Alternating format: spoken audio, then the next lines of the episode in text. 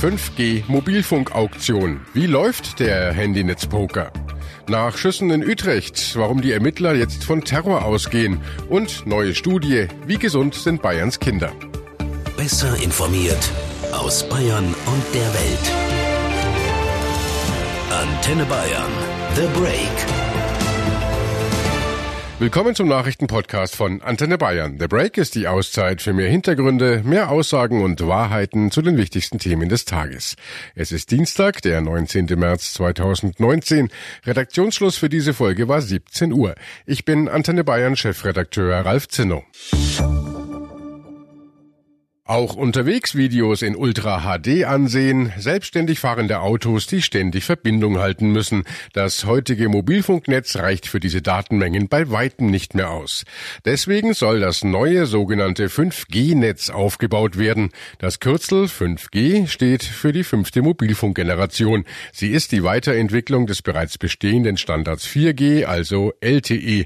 5G gilt als großer Satz nach vorn im Internetzeitalter. Jörg Ratsch berichtet für uns aus dem Antenne Bayern Hauptstadtstudio in Berlin. Jörg, ständig wird jetzt über dieses 5G gesprochen. Brauchen wir, wichtig für den Standort Deutschland und so weiter, heißt es ja immer. Wie schnell ist denn das jetzt eigentlich? Also im Moment kriegt man ja für zu Hause DSL-Anschlüsse mit maximal 250 Mbits und 5G. Das äh, Funknetz, das künftige, das soll bis zu 10 Gigabit pro Sekunde Datenübertragung möglich machen. Das ist also 40 mal schneller als der schnellste DSL-Anschluss, den man momentan bekommt. Das heißt also in Zukunft äh, hochauflösende Filme, riesige Datenmengen können äh, sekundenschnell übertragen werden übers Mobilfunknetz, wenn dieses 5G-Netz erstmal ausgebaut ist.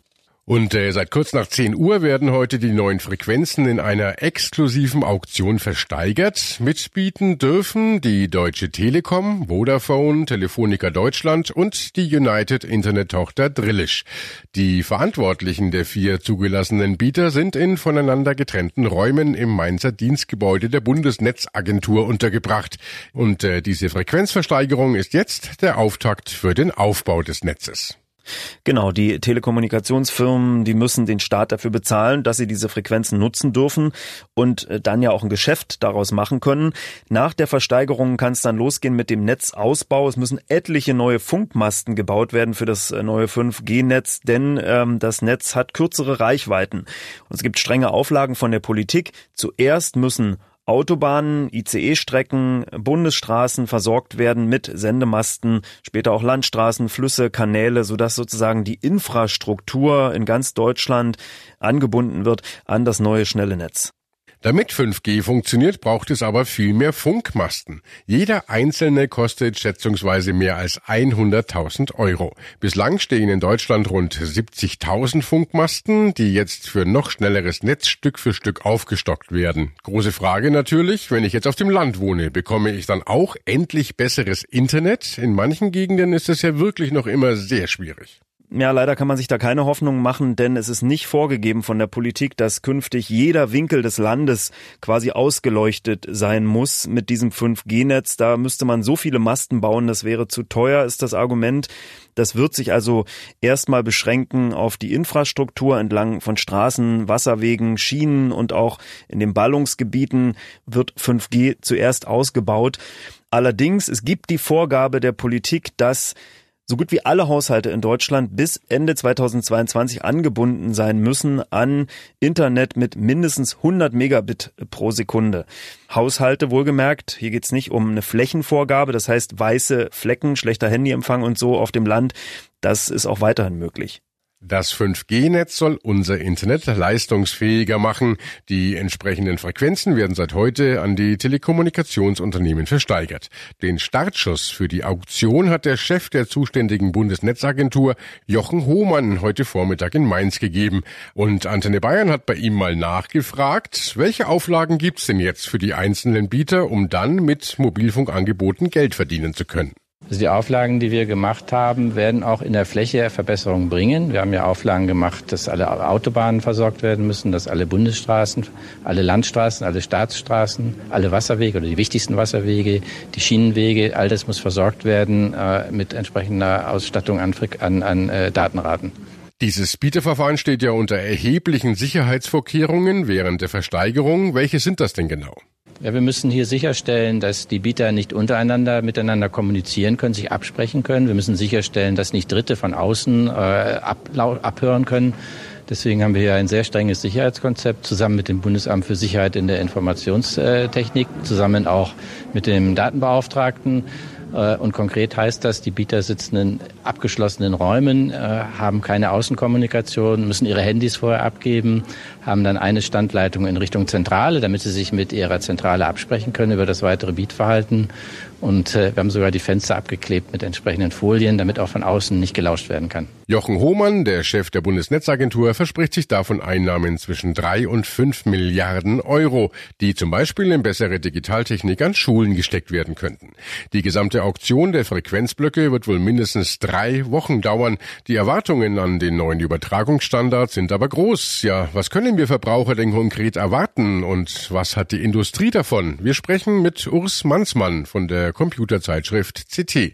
Herr Mansmann, wer profitiert denn vom neuen Mobilfunkstandard? Ja, 5G äh, ermöglicht viele Dinge durch eine neue Netzwerkstruktur, wo Intelligenz quasi an die Kante des Netzes wandert, in die Basisstationen rein, ist wichtig beispielsweise für automatisiertes Fahren, für Industrieanwendungen. Aber von den schnelleren Antwortzeiten in, profitiert auch jeder normale Internetnutzer, äh, denn dadurch geht's einfach flotter.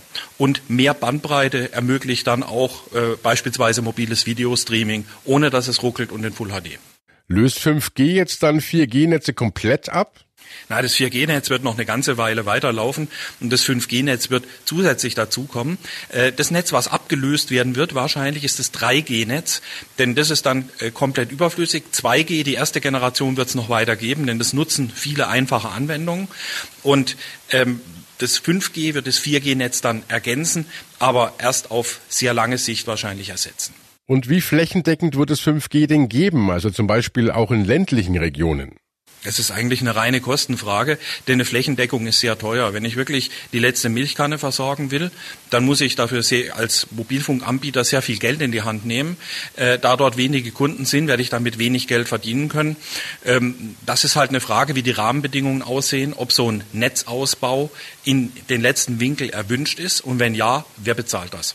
Von welchem Zeitraum sprechen wir denn da, bis der neue Mobilfunkstandard jetzt äh, tatsächlich verfügbar sein wird?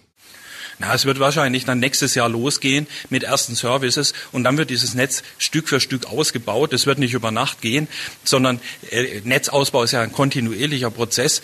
Es wird Jahre gehen, bis das 5G-Netz flächendeckend ausgebaut ist. Das wird erst an ein paar Hotspots anfangen und dann an immer mehr Punkten verfügbar werden. Einen Tag nach den Schüssen in einer Straßenbahn in Utrecht hat die Polizei Hinweise auf ein terroristisches Motiv. Dafür spricht laut der Polizei unter anderem ein im Fluchtwagen gefundener Brief. Andere Motive wurden aber nicht ausgeschlossen. Ein 37-jähriger Verdächtiger war gestern Abend nach stundenlanger Fahndung festgenommen worden. Antenne Bayern Korrespondentin Bettina Fisser berichtet aus den Niederlanden. Wie sieht es in Utrecht denn heute aus, am Tag nach dem Angriff? Die Polizei ist noch sehr präsent. An zentralen Plätzen und Bahnhöfen sieht man sie. Am Tatort selbst rauscht der Verkehr wieder wie gehabt.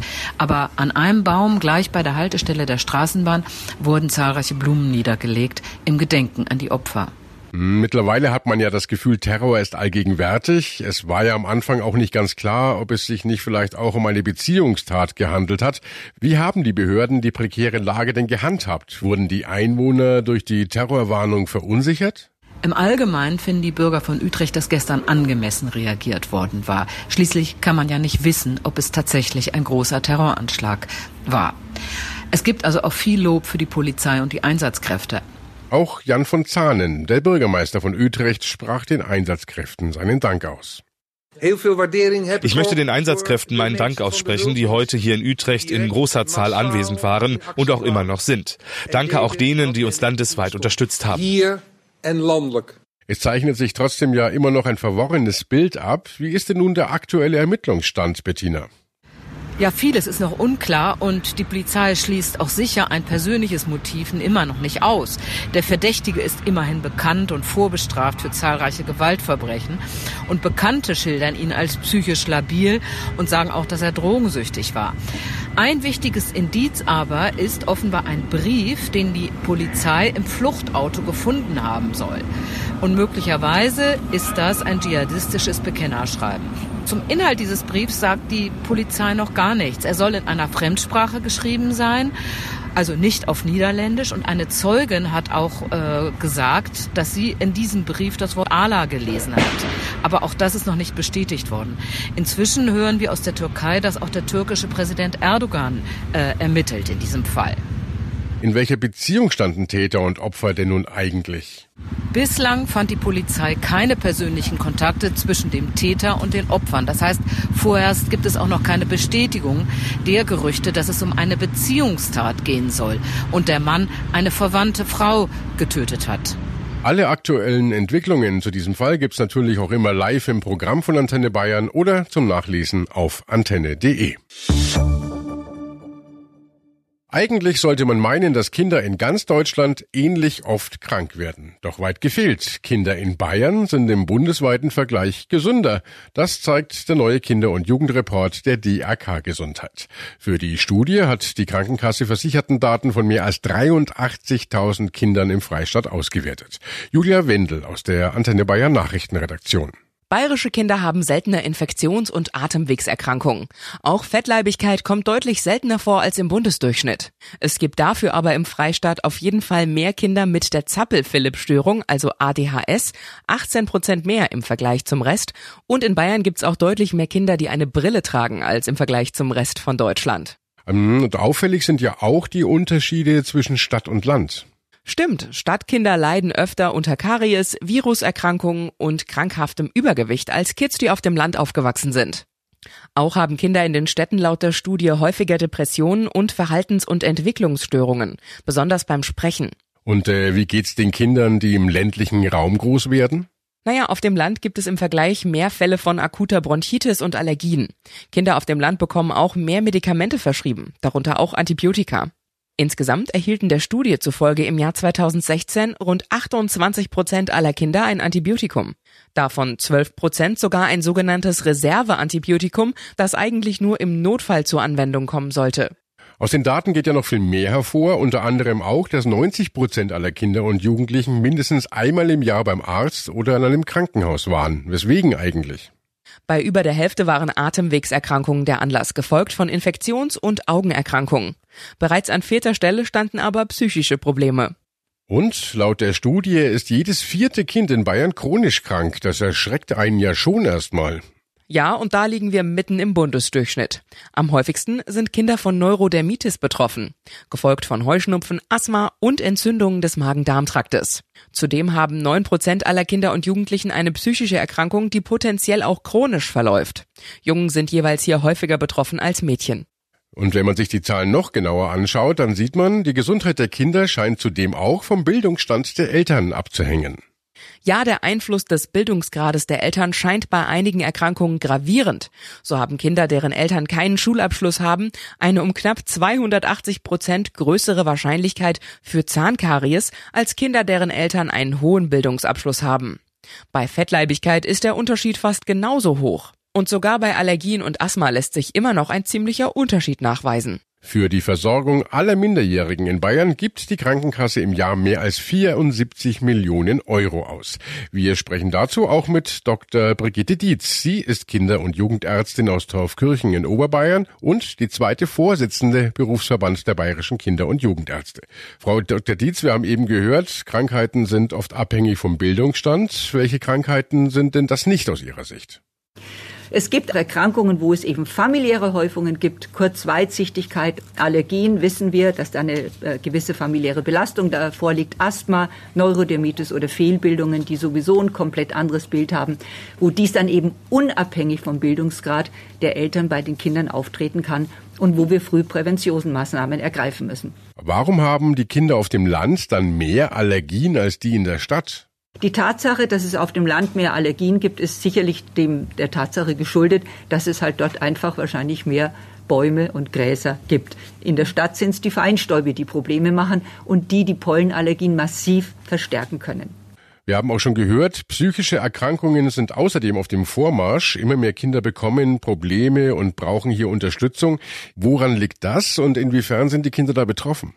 Ein wichtiges Thema ist Schulangst, Schulphobie, Depressionen. Und die sind ja nach dem Report ebenfalls ein schwerwiegendes Problem, welches dann vor allem im Schul- und Jugendlichenalter vorkommt. Diese Kinder kommen dann vor allem eigentlich mit rezidivierenden Bauch- und Kopfschmerzen erstmal in unsere Praxen. Wir wissen natürlich, dass 80 Prozent der Bauchschmerzen psychosomatisch bedingt sind. Trotzdem, die Eltern glauben, es ist ein somatisches Problem und wollen die Klärung. Also kommt erstmal das Ganze, was wir machen müssen, bis wir dann sagen können, alles okay, wahrscheinlich ist es eine andere Ursache, warum das Kind so kommt. Auch da würde ich sagen, dass diese Erkrankungen, also Schulangst, Schulphobie, Depressionen, massiv zugenommen haben in den letzten Jahren, vielleicht auch nur, weil die Awareness anders ist. Das kann durchaus sein. Und wir bräuchten dringend mehr Kinder- und Jugendpsychiater sowie auch stationäre Plätze in den Kinder- und Jugendpsychiatrischen Kliniken. Ich erlebe es nicht selten, dass Kinder monatelang auf einen stationären Therapieplatz warten müssen, der dringend notwendig ist, wenn ein Kind gar nicht mehr in die Schule geht. Und das ist in so einer Situation Ganz, ganz fürchterlich und extrem belastend. Sie haben ja auch die Studie gelesen und sehen Sie auch Unterschiede bei der Infektanzahl bei Kindern, die in einer Kinderkrippe sind oder ob sie eben daheim aufwachsen? Also gibt es da Differenzen? Ganz klar. Also ich habe eine ganze Menge Kinder, äh, die zu Hause bleiben können, weil die Eltern sich das erlauben können, weil die Mutter möchte, dass das Kind bis drei Jahre zu Hause ist. Und die haben, ich würde mal sagen, fast keine Infekte wenig Infekte im Vergleich zu dem, weil acht bis zehn Infekte heißt ja im Grunde genommen tatsächlich, dass die von September bis März oder sagen wir mal von Oktober bis März, April wirklich alle zwei, drei Wochen bei uns in der Praxis aufschlagen, in Anführungszeichen. Ich mag das Wort jetzt nicht, aber eben bei uns sind, weil sie banal erkältet sind. Und bei den Kindern, die zu Hause sind, äh, ist es definitiv nicht so. Und abschließende Frage noch. Die Studie der DAK zeigt ja, die bayerischen Kinder sind ja deutlich gesünder als im Bundesdurchschnitt. Woran liegt das Ihrer Meinung nach? Dass in Bayern also die Kinder in vielerlei Hinsicht gesünder sind als Kinder und Jugendliche in anderen Bundesländern, hat also meines Erachtens auch damit zu tun, dass der positive Einfluss der Bildung oder des Bildungsstatus der Eltern sich genau eben auf die Gesundheit auswirkt.